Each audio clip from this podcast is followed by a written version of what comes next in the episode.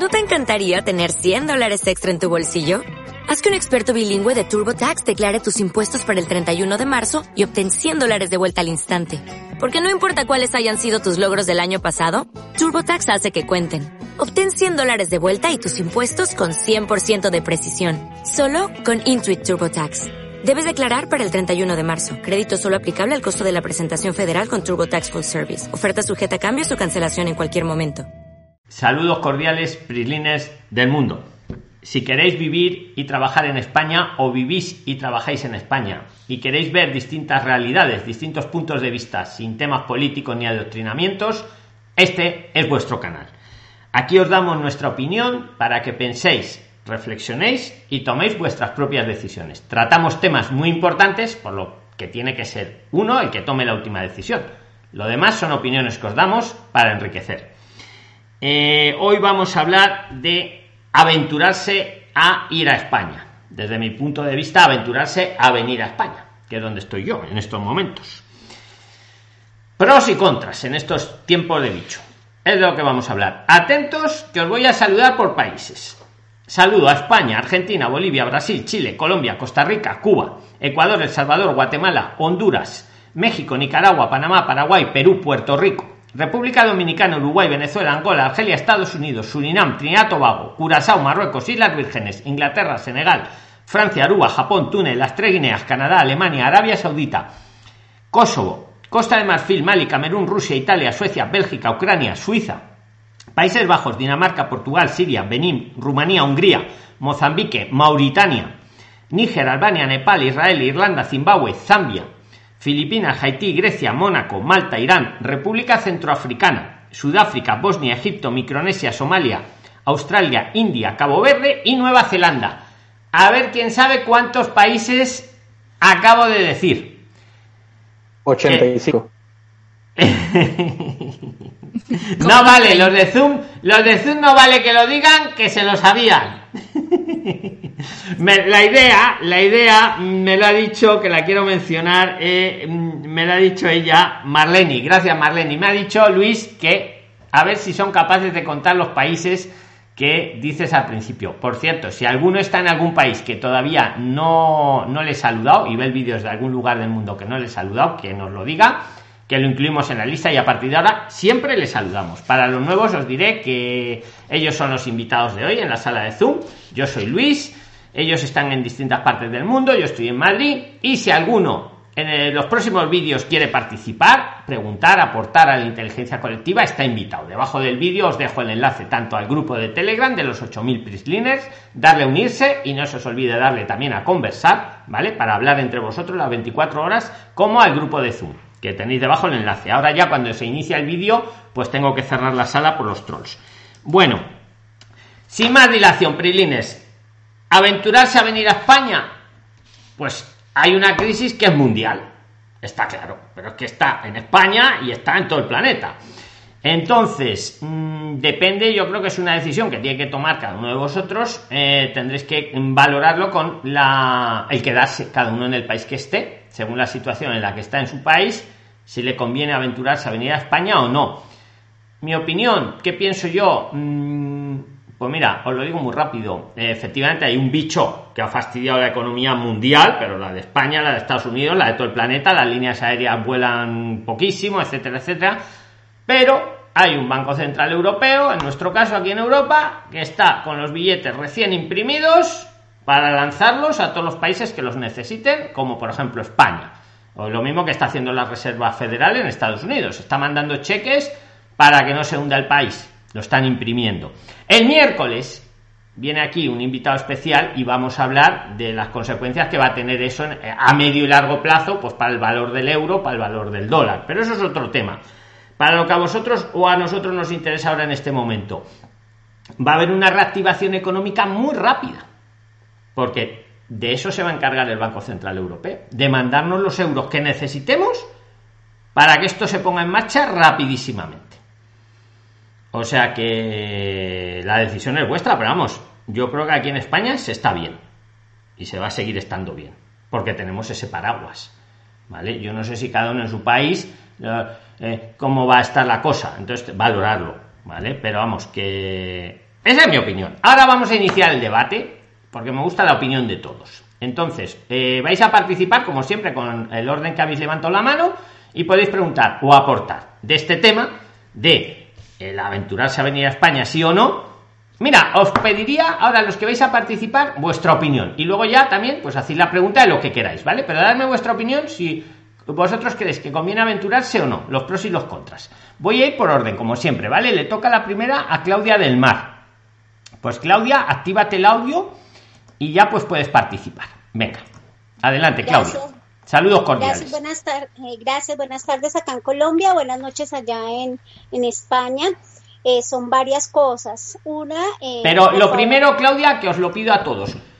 ¿Tú crees que hay que aventurarse ahora a venir a España o no? Tu opinión. Cada uno da su opinión. En mi caso, pues si usted está convencido y lo quiere hacer, hágalo. No, no dejes para mañana lo que puedes hacer hoy. Yo lo hago. Yo estoy esperando simplemente que abran para, para viajar. Yo es que todo esto lo hago porque alguien de vosotros lo ha comentado en Telegram. Dice, eh, quería nuestra opinión sincera si convendría aventurarse o no a venir a España. Entonces yo por eso quiero, pues vamos, le dedico el vídeo para que le respondamos entre todos. Por cierto, que no se me olvide, Hernán Gonzalo también se está viendo todos los vídeos que os hemos hecho con boli y papel tomando notas. Yo creo que todo el que quiera venir a España debe de. Ay, ay, como ella también. Muy bien, tú también, ¿no, Claudia? Con boli y papel. Yo creo que os jugáis mucho, hay mucha información muy valiosa. Y yo creo que lo suyo es verse los vídeos bien en YouTube directamente o bien los tenéis también en Spotify y lo podéis ir escuchando. ¿Sabes? De hecho, yo ya no veo televisión, no veo series, nada, solo videos. Pues, pues genial, yo, yo... Mi hija dice, ay mamá, ya estoy cansada de escuchar tanto a ese señor. A ese señor. ponte unos cascos, ponte unos cascos. Dile, oye, que le, una, una cosa muy rápida que quiero responder a Cristian. ¿eh? Una, es muy rápido, Claudia, que lo tenía aquí apuntado, que no se me olvide, es un comentario. Leo todos los comentarios que ponéis, Prilines. Os invito a que sigáis comentando. Mira, Cristian nos pregunta, dice, eh, ¿qué le está irregular aquí en España, Cristian? Y dice, él ha conseguido trabajo para su esposa. ¿Cómo conseguir? Él nos pregunta que su esposa y su hija vengan. Insisto, Cristian está irregular en España, pero ha conseguido una oferta de trabajo para su mujer y la quiere traer aquí con su hijo. Pues mira, Cristian, te respondo muy, muy fácil. Tienes que eh, la oferta de trabajo que le hacen a tu mujer se la tenéis que mandar allí y ella en el consulado pedir una visa de trabajo. Ya está. Y ya con eso se va a poder venir ella y tu hijo. Esa es la manera, aunque tú estés aquí irregular, Cristian. No me has respondido si estás en Perú, en Chile o en otro país, porque ahí hay una. Perú y Chile tienen unas ventajas, pero como eso no me lo pones, si quieres en otro comentario me lo pones y lo seguimos hablando. Pues, eh, Claudia, para adelante. Bueno, listo. lo primero es que les pido el favor, quien pueda asesorarme y pueda dejar de pronto en Telegram o en este video en los comentarios que me aconsejen hostales económicos buenos y, económicos para Madrid. La idea mía es llegar primero a Madrid. Miraba un video hoy de Luis, uno de como de mayo, en el que él decía que ahorita con la situación aconsejaba mejor hacerlo desde Madrid los documentos, porque había un señor que hablaba que él llevaba siete meses esperando la carta blanca y nada. Y entonces por la situación en las provincias se está haciendo como más demorado y pues la idea es que en el caso mío yo quiero llegar como turista y de ahí pedir el asilo y pues en seis meses poder eh, ingresar a laborar. Entonces la idea mía es llegar a Madrid y en Madrid hacer el trámite. Eh, es, esa es mi, y, luego y luego ya irte a lo mejor a otra zona de España, ¿no? Sí, y de ahí me voy para una provincia donde tengo un familiar, pero quiero hacerlo desde, desde Madrid porque sé que en una provincia es mucho más demorado. Entonces, eh, por favor, quien sepa de un hostal bueno, eh, eh, bueno, bonito y barato, por favor, les agradecería. Y que te lo pongan en los comentarios, ¿no? Sí, por favor. Perfecto. otra pregunta. Mm, como yo voy a pedir asilo, ¿sí? Eh, pues el asilo obviamente yo sé que ahorita lo están negando, pero la idea es ganar tiempo, los tres años del arraigo. Un inciso, Claudia, siempre lo han negado. Siempre lo han negado. Otra cosa es que ahora tarden menos en negarlo, porque yo creo, es mi opinión, que con el bicho, como tienen menos trabajo, va más rápido. Pero que sepáis que siempre lo han negado. Mirad los primeros vídeos de hace años, ya lo decía yo. Pero tu enfoque es muy bueno. La cuestión es ganar tiempo. Ganar tiempo, exacto. Eso es por, por lo que lo quiero hacer, pedir el asilo, por ganar tiempo, tenerlos eh, a los seis meses, poder tener el permiso de trabajo y así sucesivamente para llegar a los tres años de la RAI. Eh, en uno de los, eh, bueno, pregunto, ¿puedo pedir antes de pedir el asilo o eh, no tiene nada que ver? ¿Puedo pedir primero el NIE y luego el asilo o, es independiente? Esa es una pregunta. Hombre, es independiente, pero yo te digo una cosa, salvo que necesites el NIE para algo especial, cuando tú haces la solicitud de asilo, de trámite, que haces la entrevista, te dan ya un NIE directamente. ¿Sabes por qué lo quiero? Para poder el, el colegio de mi hija. Vale. Para lo del colegio. Por pues, eso lo quiero tramitar primero. Segunda pregunta, para solicitar o comprar, no sé cómo es en España, una línea de celular, ¿cómo se hace el trámite? ¿Te voy respondiendo una por una o todas de golpe? ¿Qué prefieres? No, como quieras. No hay lío. Pues mira, mm, te iba a decir, te voy a responder a estas dos. Te iba a decir que para el colegio incluso no era necesario el NIE. Ah, ok. No, pero para el celular sí va a ser necesario. Para el celular sí. Entonces, mira, escucha, si lo vas a pedir, Claudia, si lo vas a pedir en Madrid, no va a tardar mucho. Te van a dar la entrevista rápida, a día de hoy. Si te puedes esperar sin el celular, pues esos 10, 15 días, yo creo que no va a ser pero eh, eh, te ahorras el, trámite de ir a por el NIE pero si no ese es un buen motivo para pedir el NIE oiga me quiero contratar una línea de celular y en la tienda me piden un NIE para hacerme el contrato okay. y ahí te lo dan ahí te lo dan ¿Y el NIE se está demorando cuánto? pues no sé cuánto se demora pero es que yo creo que casi como la de la entrevista de asilo en Madrid en Madrid van rápido las cosas a día de hoy yo yo soy siempre partidario de hacer las cosas lo más simple posibles yo sí, creo. esto es por eso. Si por eso es que quiero hacer los trámites desde Madrid. Claro. Porque sé que en, las provincias es mucho más demorado. Pues Claudia, eh, en mi opinión, si alguien en la sala o en los comentarios opina distinto, que lo diga, porque aquí nadie somos gurús.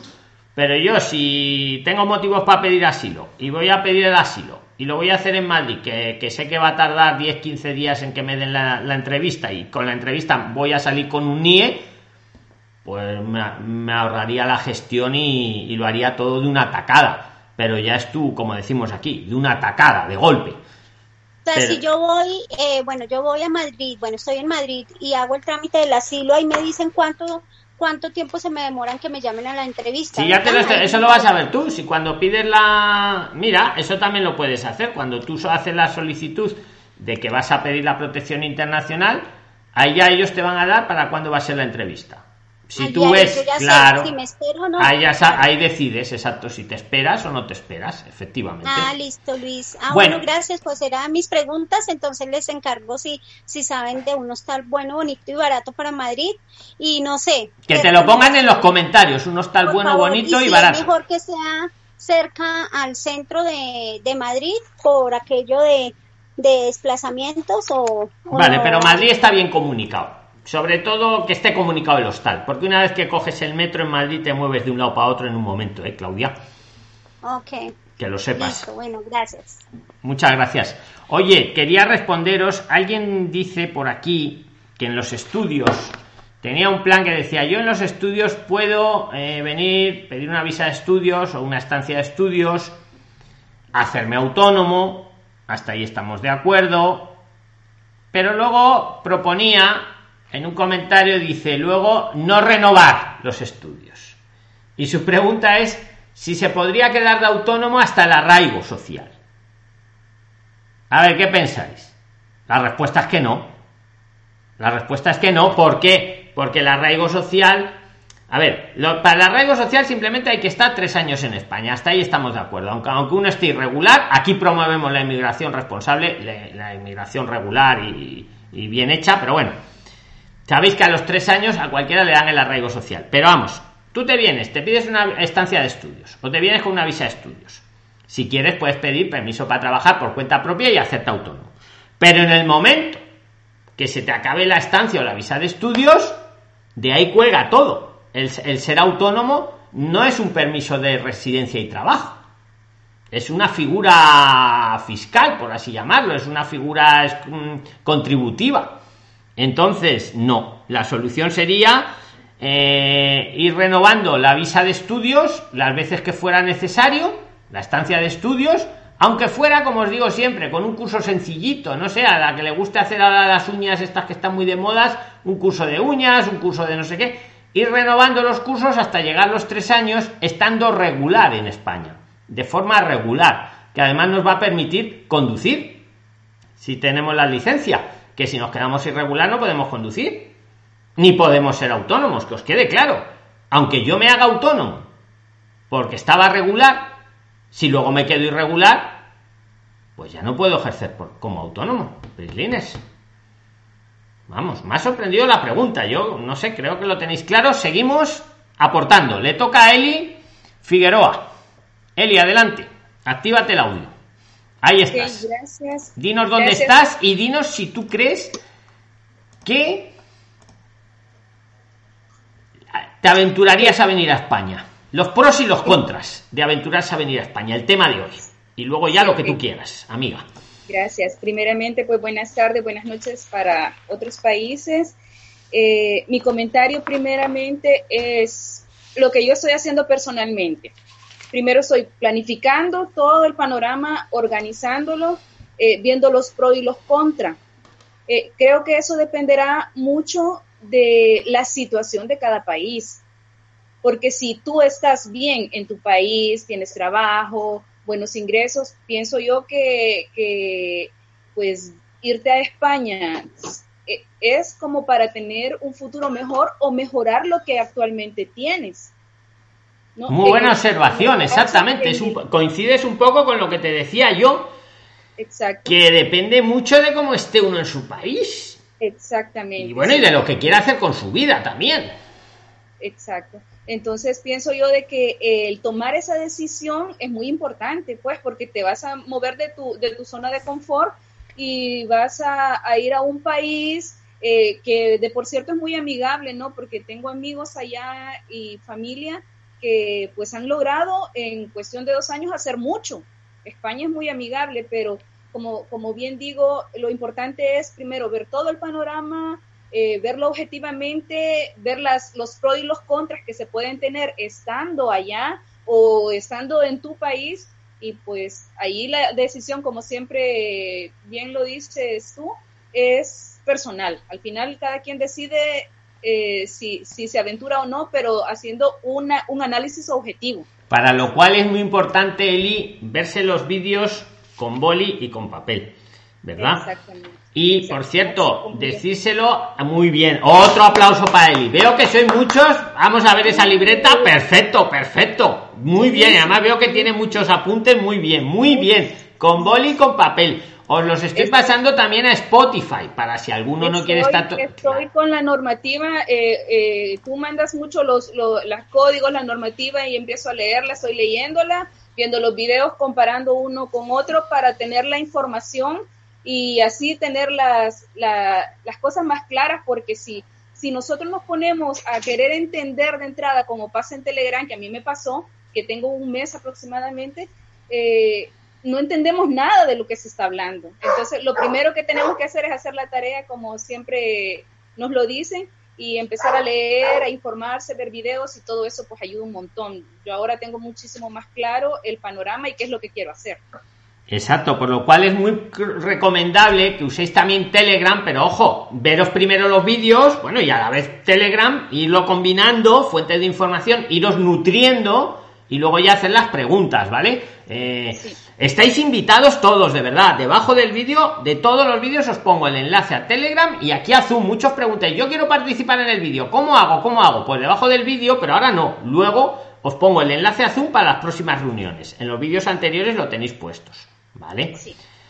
Voy, a hacer mi pregunta. Sí, sí. Adelante, Eli. Gracias. Este, eh, anteriormente les había comentado que eh, estoy planeando eh, ir como, como estudiante. tengo, creería yo, que lograr demostrar el IPREM con mi hijo y mi persona. Pero el detalle yo les comentaba que soy responsable de mi padre, él tiene artrosis, no puede caminar y depende totalmente de mí. y pues hice, hice lo que me sugirieron la vez pasada, que llamé a la embajada acá en El Salvador y pues definitivamente eh, fue un rotundo no, que la ley no lo involucra a él, no lo incluye, así que no me lo puedo llevar por ese, por ese medio. Entonces, mi idea era, si yo obtengo, si obtenemos el visado de estudiante, mi hijo y yo, mi padre podría entrar como turista, pero lo que me ha surgido, eh, el temor es que si estando allá, cuando querramos entrar en el check migratorio, eh, me dijeran que él no puede ingresar. O sea, ¿qué hago en ese momento? O sea, yo voy visada y me lo detienen a él. ¿Qué, podría ser? Aquí no van a detener a tu padre, él. ¿Usted cree que no? No, estoy seguro. Oh. Y además sabéis que cuando algo no lo sé, lo digo. Sí. Cuando yo digo algo que no estoy seguro, lo digo, pero cuando estoy seguro, lo digo también. A ti, a tu padre, ¿qué edad tiene tu padre, Eli? Tiene 78 años. Él utiliza muletas para caminar él solito porque trata de ser independiente, pero lo traslado en silla de ruedas porque él prácticamente no puede caminar. A tu padre no le van a para nada. Va a venir tranquilamente. Tráele cuando venga, que venga con los requisitos de turista, de dónde se va a alojar, pues los siete o diez días que vaya a venir, enseñar el dinero ese que va a necesitar para esos diez días, 950 euros, que no hay que dárselos a nadie, solo enseñarlo. Y, y no, vamos, nadie le va a negar la entrada. Puedes estar segura, ¿eh? Totalmente. Y si al comprar el boleto del avión lo compráramos como para tres meses, los 90 días, que, que, da el... Ya, pero no lo... No, pero eso no es buen plan. Eh, mm, a ver, eh, es que si le, compras el boleto para tres meses, tienes que traer 95 euros por 30 días por tres. Lo suyo es venir para 10 días, 95 euros por 10 días, son 950 euros que hay que mostrar si te lo piden en la entrada, pero es mejor traerlo por si acaso y luego, como él, por defecto, tenéis hasta 90 días de estancia pues, de turista, él puede decidir quedarse. Y no, no incumple nada. Ahora, se ha ahorrado el tener que enseñar en la entrada tanto dinero. No sé si veis la idea.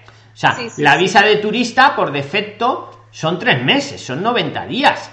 Pero claro, si tú vienes diciendo, me voy a quedar 90 días, te van a decir, pues enséñeme usted 95 euros por 90 días. Joder, menudo dineral. En cambio, la opción mejor es, yo vengo 10 días de turista a España. Muy bien, enséñeme 95 euros por 10 días. Más razonable, enséñeme dónde se va a alojar y enséñeme el billete de vuelta. Perfecto. Pase usted, bienvenido a España. ¿Qué pasa? que tú en esos 10 días te puede gustar España y puedes decidir quedar hasta, hasta tres meses, puedes decidir quedarte y no rompes nada. Habría que cambiar en todo caso el billete del avión, pero ya nadie te va a volver a pedir el dinero para los tres meses. Pero, en el caso yo a él no lo puedo regresar a El Salvador porque acá en El Salvador la única responsable soy yo, o sea, no hay nadie más. Claro, pero eso ya son cosas personales, Eli. Yo ahí ya no puedo entrar, yo te doy la visión jurídica. Claro, ya ahí se queda como turista, como irregular. La idea es que ya tu papá se queda como irregular y tú te quedas como como estudiante, ¿no? Claro, pero yo no puedo promover aquí que dejes a tu papá obviamente, eh, eh, irregular, porque esto es un canal público y yo emigro, eh, o sea, defiendo emigración responsable. Vosotros podéis dar vuestra opinión, como Claudia que te está ayudando ahora mismo, ¿sabes? Perfecto. Oye, que os quería preguntar una cosa, te la voy a preguntar a ti. Eli, para que tú respondas lo que yo he respondido, respondido porque quiero que os ayudéis entre todos. Bueno, el tema del transporte del dinero, os voy anunciando que el miércoles va a venir aquí Javier, que trabaja en una empresa importante aquí en España, que ya son banco, ya son banco, y va a darnos una charla muy interesante, ¿vale? Sobre mm, todo este tema del dinero. Pero bueno, volviendo al tema. Eli, Tú, yo te hago a ti la pregunta. Si tú, por ejemplo, vienes a España y, quieres trabajar, ¿no? Vas a trabajar con, la, con los estudios. ¿Es tu idea o no? Pedirte. Sí. ¿no? Sí. Vale. Bueno, eh, me he explicado lo que he dicho al principio, ¿no? Es que te iba a preguntar lo que he dicho al principio. ¿Lo he explicado bien o no? Que mientras está la estancia de estudios, puedes ser autónoma si quieres, o puedes que te contrate alguien para trabajar, pero claro, si se acaba la estancia, no. Sí, eh, estábamos compartiendo en el, en el Zoom eh, esa, esa duda que, que, teníamos algunos, ¿no? Que al entrar como visado de, de, estudiante tenemos la opción de trabajo, pero según la normativa, que esa era mi duda, la ley dice de que tiene que ser el empleador el que tiene que solicitarnos, en mi caso, ¿verdad? que me tiene que solicitar a mí para poderme contratar.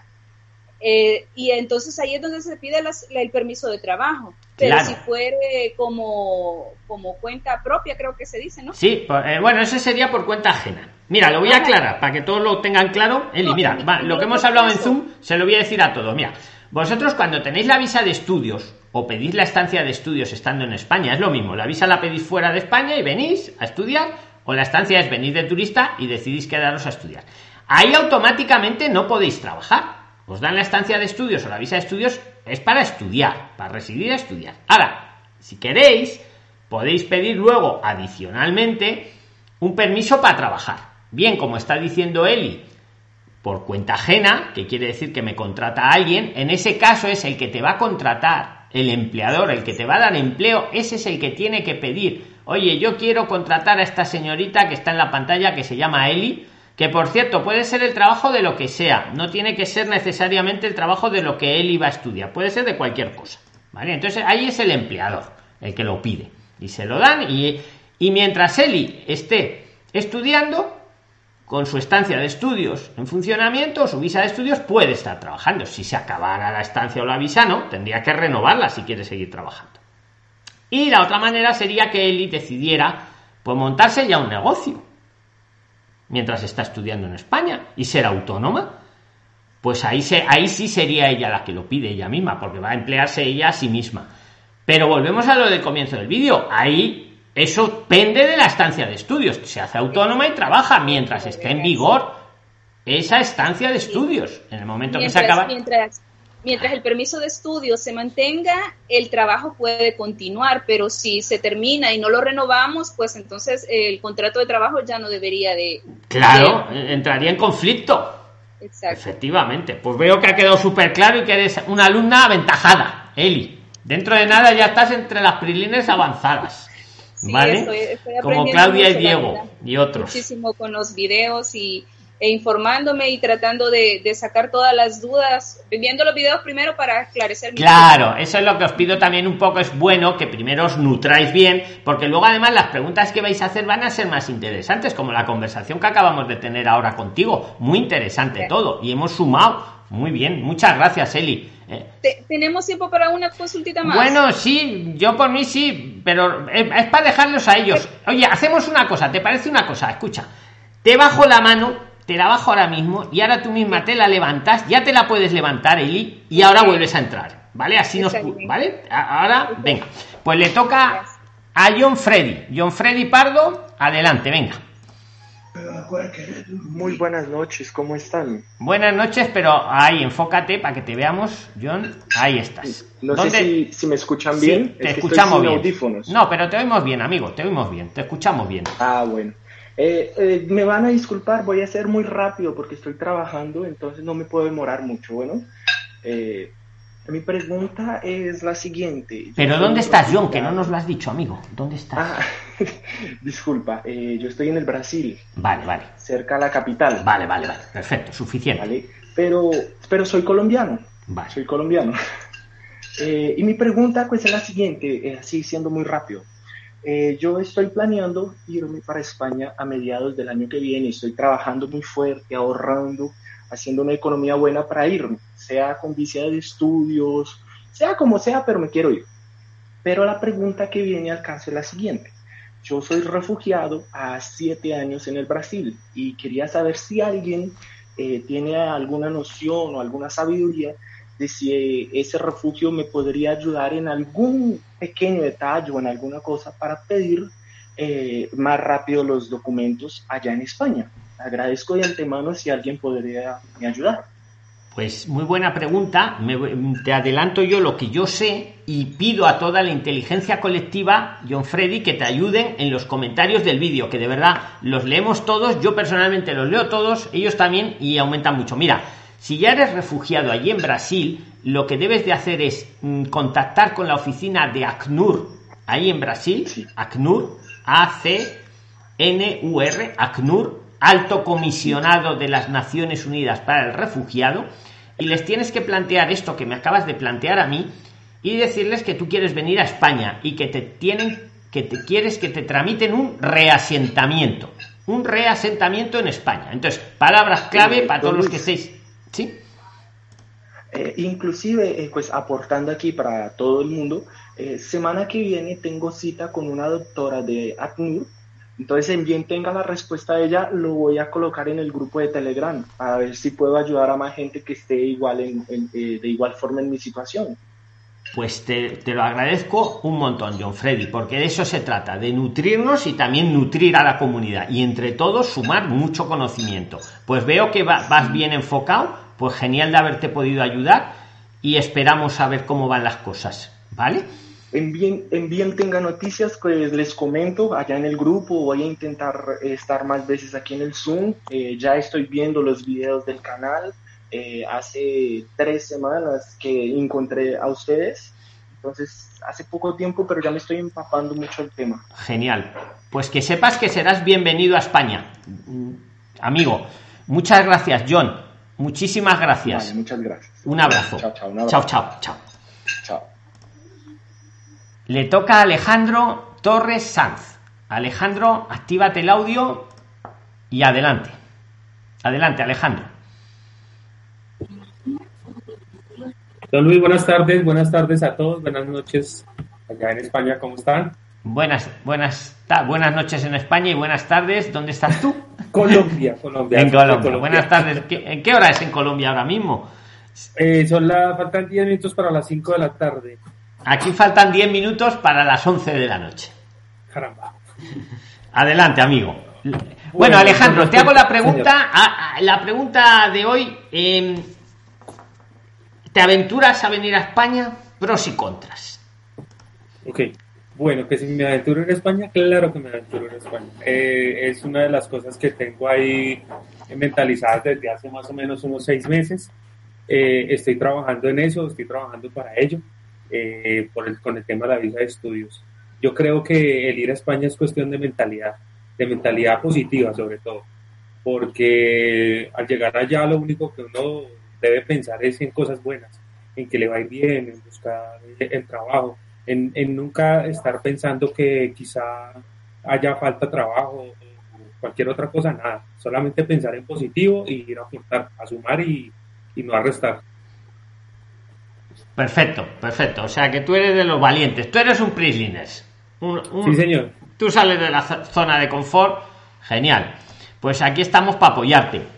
Alejandro, lo que tú quieras preguntar, aportar, ambas cosas, lo que tú quieras. Adelante, amigo. Bueno, va más que todo sobre, sobre la visa de estudio. Yo ya estoy en ese trámite, pero entonces resulta que pues es un poco complicado por el tema de, del dinero. Entonces eh, hay una empresa que, que, me quiere patrocinar, hay una empresa que me quiere dar el patrocinio para poder estudiar. De hecho ya me envió toda la documentación que yo revisé en la embajada. Pero la pregunta en sí es, eh, ¿Hay algún formato específico para que, para que la empresa que me va a patrocinar eh, al momento de notariarlo eh, para presentarlo a la embajada, ¿hay algún formato específico? Porque he buscado por internet y hay muchísimos formatos, pero la idea es que no, no queremos es de pronto notariar el, el tema de, de, de, esa carta y que de pronto no sirva, porque pues es recursos que se pierden todo. Claro, ya te entiendo. Hombre, yo creo que no, no es que haya un apelo, como hago siempre a la inteligencia colectiva, a la pregunta de, Alejandro. Si le queréis ayudar, Prilines, yo, a ver, yo no creo que haya un formato único, único. Efectivamente pueden haber distintos formatos, pero tu pregunta es muy buena. ¿Cuál va a ser? No vaya a ser que meta la pata y, y no y no sea el adecuado, ¿no? Eh, va a ser para una oferta de trabajo, ¿no? Que te van a hacer llegar. ¿No? El, empleador o, cómo. No, no, no, no, no. Eh, es una empresa de Colombia que me quiere patrocinar el estudio en España. Ah. Luis, yo le aporto. Pues mira, te lo va a aportar Claudia, que como está en Colombia y es especialista en, este tema, pues le cedo la palabra. Adelante, Claudia, así ayudas a Alejandro. Bueno, buenas tardes para todos. Mi nombre es Claudia Álvarez y estoy en Colombia. Bueno, Alejandro, ¿cómo estás? Muy bien, gracias, Claudia. Básicamente la empresa, eh, aparte de los requisitos que debe cumplir para tener la solvencia económica para aportarte a ti, debes de ir a una notaría. Eh, recuerda que todo lo que hacemos en notaría es bajo un modelo que ellos manejan, entonces tú tienes que decirles a ellos que tú vienes debe ir el representante legal, perdón, de la empresa a decir que necesitas una carta juramentada donde se va a comprometer la empresa a prestarte esta solvencia económica como tal para tus estudios. Y obviamente la empresa debe llevar todos los requisitos que evalúa que efectivamente ellos sí tienen el dinero disponible para tal solvencia. Pues recuerda que la solvencia no más se la va a dar a ti, no a tu familia, porque lo, lo, si tú vas a hacer un visado con tu familia, debe ser recursos tuyos, no de otra persona. Sí, es correcto, está bien, sí. ¿Quieres preguntarle algo más, Alejandro, aprovechando que tienes a Claudia ahí? ¿O paso al eh, siguiente? No, yo creo que pasemos al siguiente vale, vale, Pues muchas gracias en nombre de todos. Y muchas gracias a Claudia también le toca a Gabriel Fiat. Gabriel, adelante. Actívate el audio, Gabriel, y ya puedes participar. Me, activo igual un toque la cámara, pero... Sí, actívatela de un toquecillo. Venga, mientras aguante, Gabriel. Adelante, amigo. Desde Argentina, ¿verdad? Desde Argentina. Sí, soy Gabriel de Argentina, sí. Perfecto. Eh, y voy a hacer la pregunta ahora justamente que estaba Jorge Juárez también, que tal vez él me... Pero muy rápido, muy rápido, muy rápido, para que nos dé tiempo a todos. ¿Tú te aventuras a venir a España? ¿No te aventuras? Pros y contras, muy rápidos. Y luego la pregunta. Sí, total, totalmente que sí. Igual es... es que lo habéis preguntado en Telegram uno de vosotros y quiero ayudarle. Por eso mejor vuestra opinión. Yo he dado la mía, pero también la vuestra. Sí, no, eso es como siempre, dependiendo cada uno. Yo acá en Argentina mal no es que estoy, pero igual de hace muchos años, igual de todas maneras veo con, en la descendencia que viene en nuestro país y de todas maneras eh, quiero ya tener una mejor calidad de vida en otro lugar, digamos. Eh, por esa mi decisión particularmente. Te busco las cosquillas, te busco las cosquillas, como decimos aquí, pero no te da miedo con esto que ha venido el virus, eh, o sea, ahí he dicho la palabra prohibida y se me ha ido, el bicho. Quería decir el bicho, algoritmo, no lo oigas. Bueno, con esto del bicho que ha fastidiado un poco la economía mundial, ¿no te da más cosa? Pregunto, es por... Mira, si te digo la verdad, nuestro gobierno me da más miedo que el virus este. Vale. Pues adelante, adelante, Gabriel. Eh, sin comentarios, sin comentarios. Eh, sí, no, no, político no vamos a tocar nada, pero digo que... que sí, que sí. Eh, adelante. Quería hacer una, una consulta con, con, con, lo siguiente, con lo que es... nosotros somos ambos, mi pareja y yo, descendientes españoles, en lo cual el pariente más cercano tenemos es bisabuelo, ¿sí? y queríamos saber si se podría hacer todavía, hablando, se tocó un, tema del, del, de hacer el postmortem de bisabuelo. Pues mira, tienes a Jorge Juárez, que es el que nos lo, Le voy a buscar, ahora mismo te lo pongo. Jorge, vete activando el audio, pero mira, mientras le localizo en la sala, os digo una buena noticia. Están moviendo la famosa ley de, de nietos, vulgarmente conocida, de descendientes, hablando más mejor. La están moviendo, ¿eh? Siempre os digo que no sabemos si va a tardar tres meses o tres años la están moviendo. Me inclino que va a ser rápido, que va a ser cuestión de meses. La ley de descendientes todavía no han decidido. Hasta, donde, lo que lo leí era que el, justamente al ser bisabuelo, el padre, digamos, el, nieto sería, él tendría que, podría sacar, pero debería estar un año eh, estando en suelo español para que le den recién eh, la, ley, eh, eh, perdona que te diga así rápido, Gabriel, la ley de descendientes está sin aprobar, pero la van a aprobar yo creo rápido porque están ahora en el Congreso en estos momentos, lo me enteré ayer, están recibiendo propuestas. Entonces vamos a esperar porque yo creo que va a ser cuestión de meses. Pero que Jorge, como está aquí en la sala, que Jorge Juárez te diga rápidamente, para que le dé tiempo a todos, un poco la visión rápida que nos dio el otro día, que fue muy interesante, lo que él descubrió cuando el bisabuelo... Vamos, que hable Jorge. Adelante, Jorge. ¿Qué tal? Buenas tardes para todos. Jorge desde Argentina. Un gusto saludarlos. Eh, y bueno, eh, Gabriel, ¿no? Sí. Eh, sí. Contame, ¿cómo, es lo tuyo? tu bisabuelo era español. lo más cercano, ambos somos descendientes, pero de los cuales el, en realidad el bisabuelo de ella sería.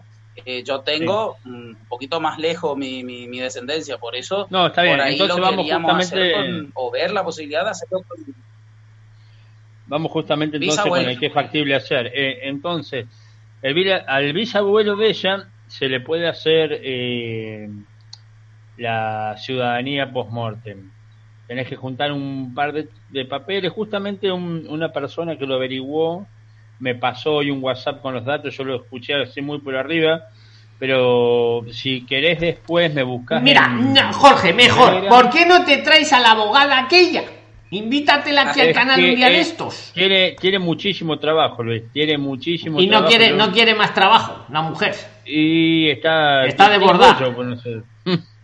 ¿Cómo es? No, si no, igual, Jorge, eh, yo te contacto si te puedo escribir. Armamos eso y lo subimos después al Telegram para que todos lo tengan también. eso es lo que os iba a decir. Eso es lo que os iba a decir. Hay que sumarlo a. Nosotros lo acomodamos a los papeles, digamos, por decirte la información. Pero sí, se puede. O sea, la, la respuesta es que sí, se puede. Eh, hay que hacer un inscribir la, ciudadanía post-mortem y ahí vos o, la persona quedaría como en vez de eh, bisnieto pasa a ser nieto. Está entonces ahí te tenés que conseguir una oferta de trabajo en España eh, tu asesor legal de allá se junta con tu empleador van a extranjería presentan toda la documentación requerida respaldatoria eso se manda después a Argentina y acá en Argentina después haces eh, terminar los papeles y haces la como es la visa de trabajo mira hacer una cosa lo, que ha dicho Gabriel hablarlo vosotros luego en privado y luego armáis algo y lo publicáis en el Telegram en el público para que todos se enriquezcan ¿os parece Jorge y Gabriel lo que habéis dicho venga vale Perfecto. Vale, gracias. Muchas gracias. gracias a los dos. escucha, le toca a Margaret. Margaret, adelante. Adelante, Margarita. Ahí estás. Hola desde Chile. Bueno, tú estás dispuesta, eh, eh, te, aventuras a España, pros y contras muy rápido y, y pregunta ya. Todo el rato. De hecho, ya estoy trabajando en dos lugares para juntar el dinero. Hoy día fui a retirar mi pasaporte, estoy buscando información. De hecho, hoy día también eh, di mi examen de título, así que ahora voy a empezar a buscar el tema de las prácticas, contrato de prácticas, centrarme en eso, a ver qué me sale pero sí, estoy corriendo bastantes riesgos, pero quiero una mejor calidad de vida. En Chile no la paso mal, no puedo decir que estoy pésimo, pero hay que salir de su zona de confort y yo quiero viajar. otra valiente, otra gladiadora tenemos aquí, en pantalla, la señorita Margaret. Y mi pregunta va más que nada en eso, si las usted una vez subió a Telegram eh, diferentes puestos de trabajo con los links, como educación, arte, música, etcétera quería saber si esos mismos links me sirven para yo preguntar por tema de contrato de trabajo, o sea, de mm, prácticas. Sí, claro, claro que sí. Todos los, a ver, todo lo que vamos publicando en Telegram, que por cierto, en Telegram tenemos un subgrupo solo de empleo y trabajo, no me canso de decirlo. En el grupo principal somos 8000, en el grupo en el que estáis conversando somos 6700, me parece que hay, y luego hay otro grupo que sois unos 3000 de, empleo y trabajo y la pregunta que nos hace ella es muy buena. Margaret, todo lo que os publico de ofertas de empleo, que son empresas, yo, lo, a mí me llegan todos los días, a primera hora. Pues lo primero que hago, las mando para el grupo de Telegram vuestro de empleo y trabajo. Y luego las mando a otros canales. Total, que lo que dice Margaret, ahí tenéis los datos de las empresas que en estos momentos, mañana os publicaré mañana, quieren gente. Claro que podéis aplicar ahí y decir, oye, que yo quiero para prácticas. O que yo, claro, el networking que se dice. Exactamente, y os invito a ese grupo de empleo y pisos se llama, está en Telegram. En el grupo principal, preguntar por él, os damos el link. Y ahí lo vais viendo. Sí, porque estoy en el de estudiantes igual. exacto, igual que estás en el. ¿Y en el de trabajo y empleo estás o no? No. ¡Mi cachis! ¡Mi cachis! Algo, es que, claro, lo tengo observado. Es que digo, si son 8000, ¿cómo es que solo hay 3000? Pues muy buena, pues ya tienes ahí un buen tip. Porque además todos los días, de verdad, os las publico todos los días, además muy variadas, de muchos temas. De hecho, yo había, había escuchado que usted en un video dijo sobre ir un año como permiso, o sea, residencia para buscar prácticas y trabajo en España. Tú puedes venir un año solo para buscar prácticas o trabajo en España.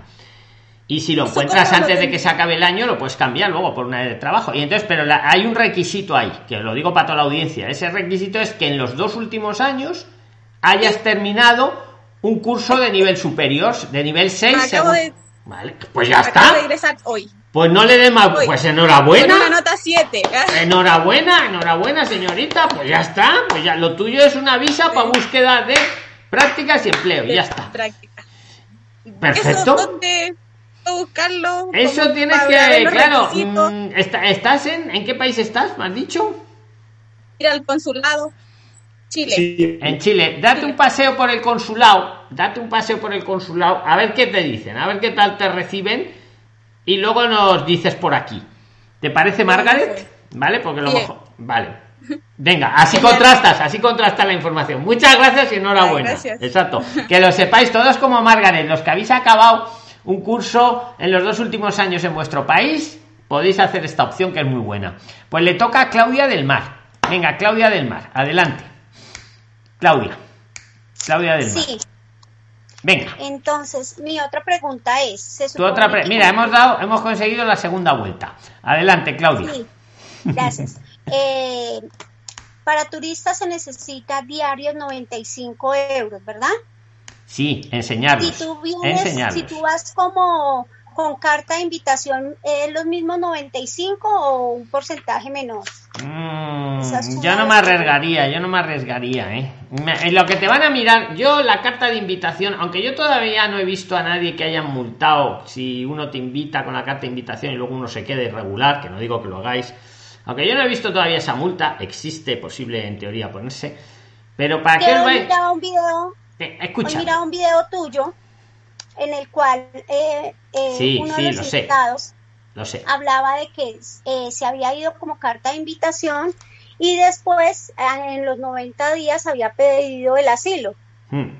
Entonces ahí preguntaban que si había algún problema para la persona que había invitado y decían que no. Yo creo que no. Yo creo que no, porque oye, eh, yo siempre pongo el ejemplo del hotel. Tú te hospedas, o el hostal mochilero, que es lo más barato, que es lo que te iba a decir. Tú te, hospedas en un hotel caro, de cinco estrellas, o en un hostal mochilero barato, de 6 euros la noche. Es lo mismo. Eso sí, no te llevan el café todas las mañanas a la habitación, a la cama, y el periódico. Total, que en ambos casos, si tú decides luego solicitar asilo o incluso quedarte irregular, ¿qué culpa tiene el del hotel de tu decisión? Claro. Yo lo diría lo mismo con el invitado, pero que yo te digo una cosa, la carta de invitación es complicada. Tiene que ir a la policía, tienen que no sé qué, es un lío. Para 6 euros la noche, busca un buen hostal mochilero que te van a ayudar en, en los comentarios, Claudia, por favor, los que conozcáis hostales buenos, bonitos y baratos, por favor, inteligencia colectiva, ponérselos a Claudia debajo del vídeo o en Telegram, por favor, que seguro que los hay, por 6, 9, 10 euros la noche, bueno, bonito y barato. Claudia. Señor. Dime. Otra pregunta. Adelante. Eh, ahorita con lo del bicho, teniendo en cuenta lo del bicho y cuando abran eh, eh, pues fronteras en diciembre, que, se permita que sea así, me decían, yo decía que inicialmente decir que voy por 12 días, 10 a 12 días, y me decían que no, que era mejor por una estancia más larga que era mejor decir que por, era por una estancia más larga. Pero, ¿quién te dice eso? ¿Quién te dice eso? No, pues así, comentarios de personas. Pero, vamos a ver, ¿qué pues, tontería es esa? Tú puedes venir a España 10 días de turista como si puedes venirte un mes. Eso dependerá de lo que tú quieras, ¿no? ¿Es mejor por qué? ¿Por qué te decían que era mejor? Decir, ¿qué más?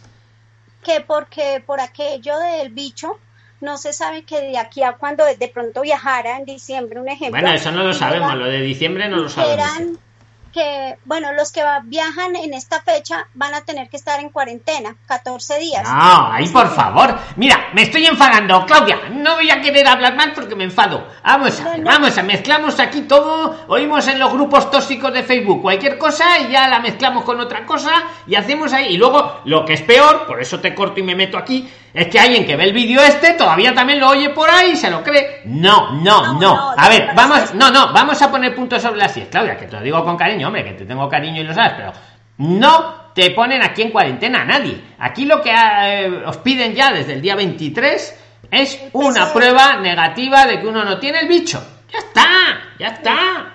Claro, si no tiene la prueba negativa, no, no vengas. Claro. Ah, ok, listo. Entonces, ¿para qué van a poner aquí en cuarentena? No hay cuarentena, porque, mire, no tengo el bicho. Pues, ¿Cómo te van a poner en cuarentena? Un día, si quieres, analizamos qué pasa si uno viene sin la prueba hecha.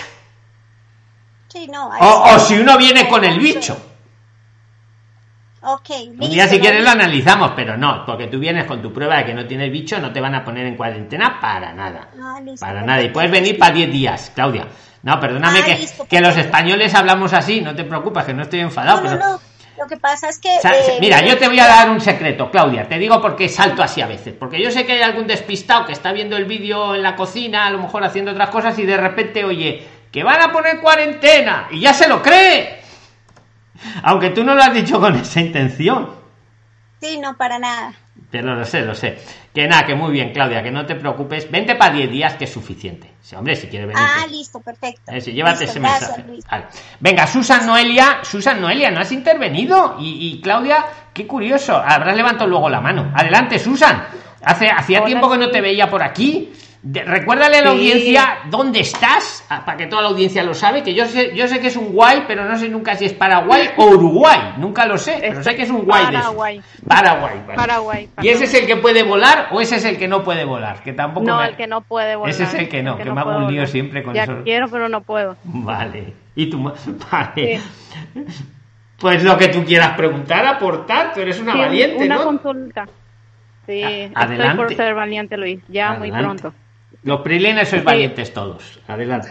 Una consulta. Eh, eh, hoy estuve conversando con mi esposo y él me estaba haciendo una consulta para que pregunte acá en el grupo de que, qué, o sea, qué, qué peso tiene una tarjeta de débito con el de crédito, que tiene el mismo peso a la hora de yo, la diferencia, a la hora yo de reservar, hacer la reserva hotel o de presentar allá para mi para, sacar la visa estudio. Te entiendo. Pues mira, vamos a ver. Eh, yo te doy mi opinión. Yo creo que tiene el mismo peso. Entiendo la pregunta. Yo creo que tiene el mismo peso. vamos a explicar qué entendemos por peso. Yo te he entendido por si alguien no lo entiende. Por ejemplo, yo tengo una tarjeta de débito de mil euros. Vamos a entender cómo sería eso. Pues eso quiere decir que en mi cuenta del banco tengo mil euros y como la tarjeta es de débito, lo saca de mi cuenta, puedo gastar hasta mil euros. Esa es la de débito. La de crédito, ¿qué es? Pues crédito. Entonces, según el límite de crédito, si tuviera también un límite, en el ejemplo, de también mil euros, pues tendría el mismo peso. Porque yo con ambas tarjetas, tanto la de débito como la de crédito, puedo pagar mil euros. Tendrían el mismo peso. Eso yo ¿Puedo aportar algo? Sí, claro. Adelante. Espera, eh, Susan, que van a aportar algo por aquí. Ok. Este, con respecto a las tarjetas, eh, yo lo veo desde el punto de vista de acá de mi país, en el caso de la tarjeta de débito, para nosotros tiene más peso que la de crédito, porque la de débito, tú tienes el dinero en tu cuenta, entonces con quien vas a, a hacer la transacción, él sabe que inmediatamente retira el dinero pero en el caso pero Eli Eli y Susana os puedo, os puedo os puedo contradecir no no pasa nada que cada uno da su opinión. Eh, está muy bueno tu razonamiento pero con la de crédito eh, qué quiere decir la de crédito que vamos a poner que las dos son de mil euros vale que tengo en la cuenta de mil euros de débito y tengo una de crédito hasta mil euros. La de crédito el banco que te ha dado la de crédito responde de esos mil euros sí o sí sí eso es lo que yo puedo decir en contra, pero me parece muy buena, me parece muy buena vuestra opinión también. O sea, yo pienso que tienen el mismo peso hablando de la misma cifra. Ah, sí, si hablamos, si hablamos, o sea, si las dos tienen, tienen la, liquidez, eh, sí, ¿verdad? Claro, porque el problema es que a veces las tarjetas de crédito rebotan. Claro, pero hablamos, claro, yo, pero yo entiendo a Susan que ya refiere, sí, claro, ya de, claro, si rebota no. Hablamos de de poder demostrar, mira, yo tengo una de débito y tengo mil euros en la cuenta. Peso de mil euros. Y tengo una de crédito y el límite de crédito que tengo autorizado son mil euros. Pero claro, que, no me los he gastado en otras cosas. Ah, en ese supuesto, digo yo. Si no, claro, claro. no sé, hablar un poco más vosotras dos. Susan, ¿te queda un poco la, la cuestión? Sí, entendí, Luis, muchas gracias. Vale, pues seguimos para adelante entonces, ¿no? Eli, ibas tú ahora, ahora ibas tú. ¿Querías decir algo más, Eli? Porque veo que tiene la mano levantada. Venga, gracias, Susan, gracias. Adelante, Eli. La otra, pregunta que tenía, em, para hacer el trámite de, la, de la visa, pues ya me puse en contacto con, con la delegación del ministerio de Ay, ay, ay, que te has quedado en silencio. Perdóname. Ah, Eli, actívate el audio, que he sido yo sin querer. Hoy, ¿ya? Ah, ¿Ya? Ahí estás. Ok. Eh, no sé hasta dónde me escucharon. Dilo todo, dilo todo y ya está. De acuerdo. Eh, con, con, respecto al trámite del visado de estudios, logré ponerme en contacto con una con, con, un, con el Ministerio de Educación, entiendo, de una provincia que es donde pienso ir a hacer el curso, pero me solicitaban mi título de bachiller homologado. El, eh, cuestión que el trámite, pues, estaba, estaba tratando de investigar si lo podía hacer allá o desde acá. Eh, también le escribí a la embajada, por cierto, en el lapso que después de la intervención acabo de leer el documento que me envió la embajada y pues eh, no sé si me equivoco lo que he entendido para que me corrijan. Eh, lo que tengo que hacer el trámite para conocimiento general de todos es que mis documentos originales de, del bachillerato tengo que, compulsarlos en la embajada, que en el caso de El Salvador tenemos embajada, en la embajada, y posteriormente eh, esos documentos son los que ellos envían a, España al Ministerio de Educación, entiendo. No sé si es así, para poder homologar mi título. Sí, algo así es. Tienes que llevar los documentos eh, con el original, ellos te lo apostillan, no, mejor dicho, te lo compulsan, te lo compulsan, y ya la, la, el compulsado, que es una fotocopia con el sello, eh, es el que viaja para España. El, el, original te lo quedas tú. Eso lo hacen queriendo por si se perdiera o algo, pero claro, tienen que ver primero que, sí. que es que es cierto, ¿no? Que es que, que es tal cual. la, la, ahora mi pregunta sería esta: al realizar ese trámite desde acá, entiendo yo que ellos me entregarían, según lo que he leído en la normativa, entregarían un, una boleta o volante, no sé cómo le llaman, y y con ese ya el instituto me puede inscribir, me puede... Mira, mírate el vídeo, escúchame, que sé que te estás viendo los vídeos, nos lo has enseñado, mírate el de, el que hemos hecho tres vídeos de este tema, de todo lo que las compulsan, las homologaciones... Ya, ya, lo vi, ya lo vi ese, sí, pero de ahí fue donde me surgió la, la, la duda porque lo que me decían allá con, con el instituto es que yo enviara a alguien mis documentos y mandara un poder para que esa persona me representara en gobernar. Bueno, pues lo vamos a hablar mañana, porque esta pregunta es muy compleja y nos quedan dos minutos y medio. Okay. ¿Vale? Mañana la tratamos, ¿vale, Eli? Venga, le da muy rápido, pero muy rápido a Jesús González. Venga, Jesús. Jesús, sí, muy rápido, muy rápido, ¿eh? Muy rápido, venga. Solo me, es rapidísimo. Solo que me salió una duda pequeñita con lo del el pasaje de turista de... ¿Es que tiene un mínimo de días? El pasaje de turista 10 días. El mínimo. O sea, sí. no puede ir por 5 ni por 6.